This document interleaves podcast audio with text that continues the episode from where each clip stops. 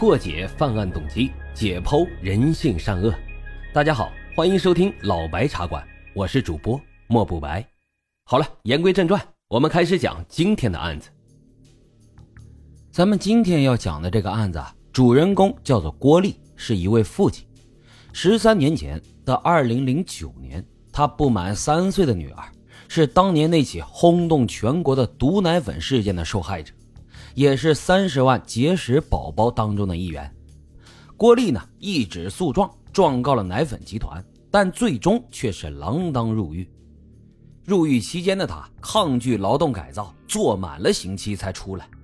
为什么他作为受害人反而被判入狱呢？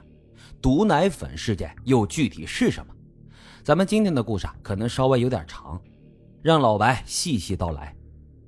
从两千年开始。中国乳制品市场随着新生儿人数的逐年增加，成为了一个巨大的市场。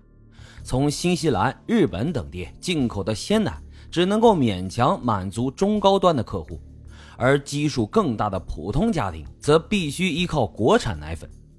当时全国各地都开设了奶站，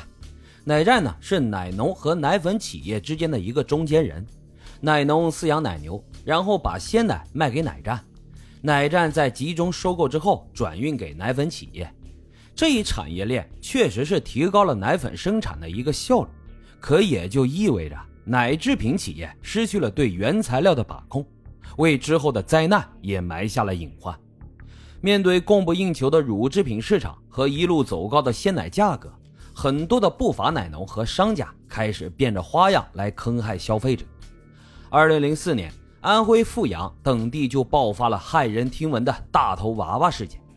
一百多名婴儿因为食用了劣质奶粉，导致发育不良，变成了四肢短小、身体瘦弱、脑部偏大的大头娃娃。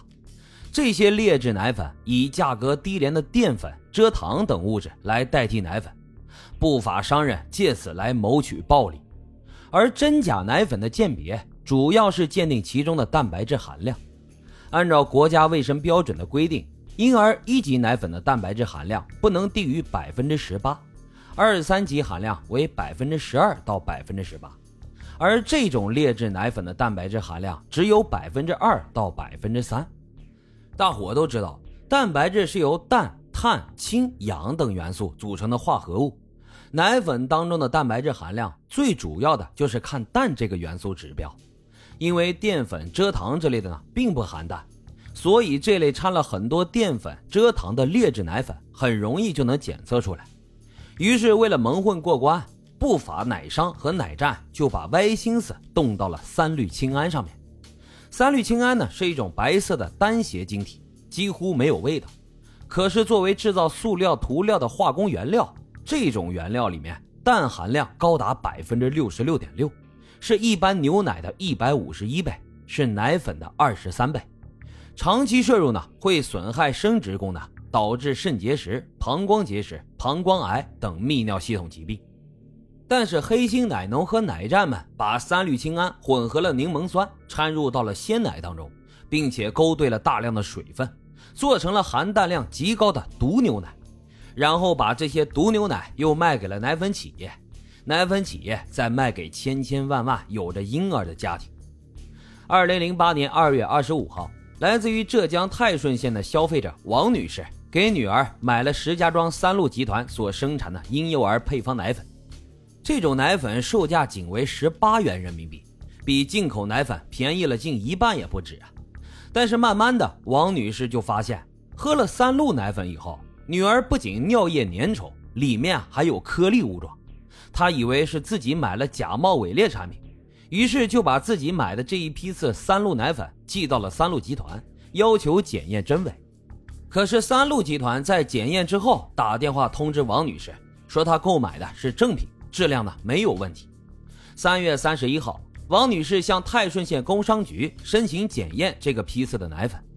当地工商局以王女士反映的那个批次奶粉在超市的货架上已经没货的理由，草草的就搪塞了过去。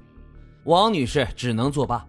直到五月二十号，五幺二汶川大地震之后，王女士在报纸上面读到了三鹿集团决定给灾区的孩子们捐献价值九百万元的奶粉，他就联想到了自己女儿之前的遭遇，在正义感的驱使之下，他在天涯社区发表了一篇名为《这种奶粉能用来救灾吗》的帖子。这篇文章引起了三鹿集团的注意。然而，三鹿集团当时想的不是要调查产品本身是否有问题，而是如何危机公关来堵住王女士的嘴。